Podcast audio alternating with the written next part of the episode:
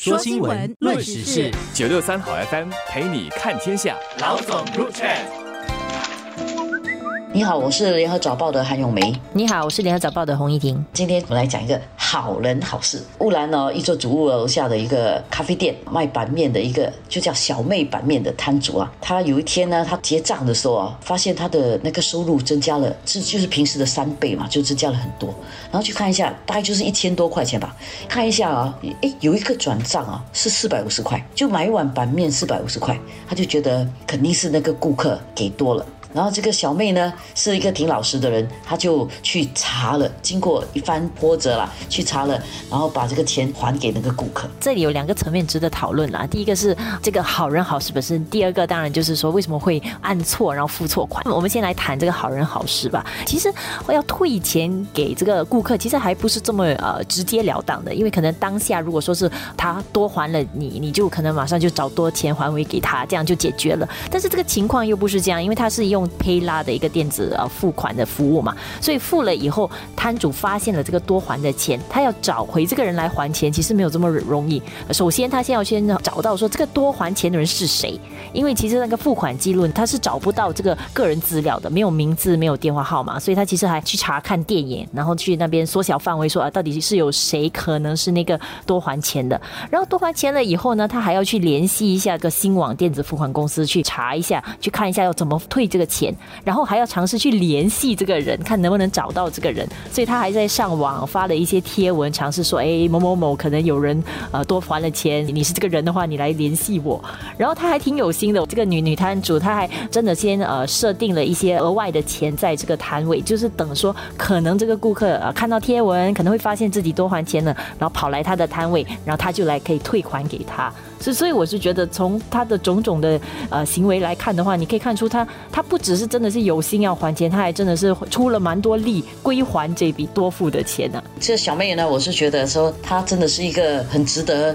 表扬的一个人啊。后来我去查一下，确实是她原来是一个啊软件工程师来的，而且哈是一个缅甸华人，所以她的那个版面呢是有一点带有点缅甸的口味的。我觉得这个小妹本身也很有趣，当然我们要表扬一下她的这种诚实啦，因为有人如果花了四百五十块。大概可能在月底结账或者什么时候去检查一下自己的账户的时候，可能会看到。但是一般来讲，有时小额付费用 Pay 拉 Pay Now 的话，我们都不去查的。要碰到一个老实的摊主，其实也不是真的非常容易，因为摊主其实自己也很忙嘛。他是还了四百五十块，如果他是还了四十五块的话，可能就更加不会发现了，因为多了一百倍，那个数目大，摊主会发现。但如果是十倍的话，大概可能不会发现。所以我就觉得，在这个付费的这个情况上来讲，对小贩来讲用。电子付费，他们还要去查一下付费的顾客是不是账目已经过了了，还是有没有多还的少还的。其实确实是有一点不是很方便啊，尤其是如果那个摊主当天又是一个 one man show 啊，就是一个人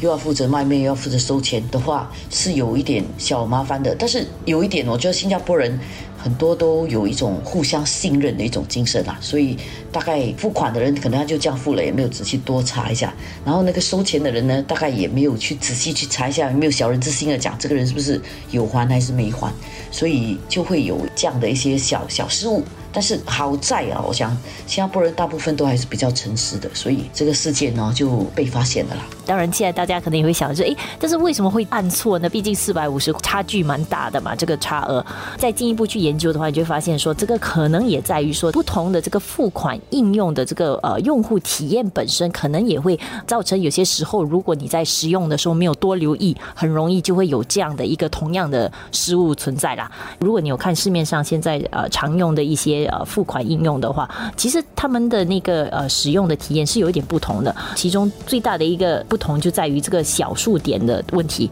有一些是需要你输入小数点，有一些是不需要的。这个问题就是应用上来讲啊，我们做数码的产品的时候呢，我一直觉得说我们在讲用户体验，同时也要讲一个惯性，就是大家的一致的做法，其实需要有一个统一的一种应用的方式。为什么？因为数码应用呢是要方便人的，但是如果数码应用变成你做一套，他做一套，另外一个人又做另外一套的话，全部加起来其实就不方便人了。你为了方便人，最好就是在一些常用的事情上是要统一的。像付费来讲，新加坡有各种各样的 Pay，Grab Pay 啦，Pay Pay 啦，呃 OCBC Pay，然后 Pay Now Pay 啦，Pay Anyone，Google Pay 等等。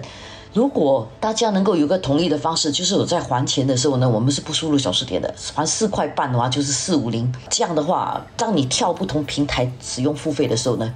你就会比较统一，而这个统一啊，就会减少许多的后面不必要的麻烦。只是这个统一应该由谁来做？我是觉得做付费生意的这些应用的开发商呢，其实应该坐下来谈一个统一的一个输入数额的方式。我觉得这样会对用户。呃，有比较大的方便，而且不用去麻烦是不是还错钱的问题。我觉得很多事情的发展哈，通常都有这样的一个规律的啦，就是一开始的时候，因为你是好像 decentralize 嘛，大家个别自己去自由的发展，所以就会有五花八门、各种各样的产品出现，然后整个用户体验，大家会从不同的思维去想，然后出来会有很多不同的心意。但是到了一个程度以后，当那个市场就是有各种各样的五花八门的应用以后，来到一个大家其实哈会一个人可能不止用一个，可能会用很多个的。候就会来到一个困境吧，要怎么样在这样的五花八门的各种体验当中去做出一个规范？然后这样的一个规范，可能就会让整体的这个体验可能比较有一个一致性，也设定一使用的一种标准。我觉得我们可能现在已经来到一个这样的情况了，就是可能你 decentralize 到一个程度，你需要 centralize 的一些规范了。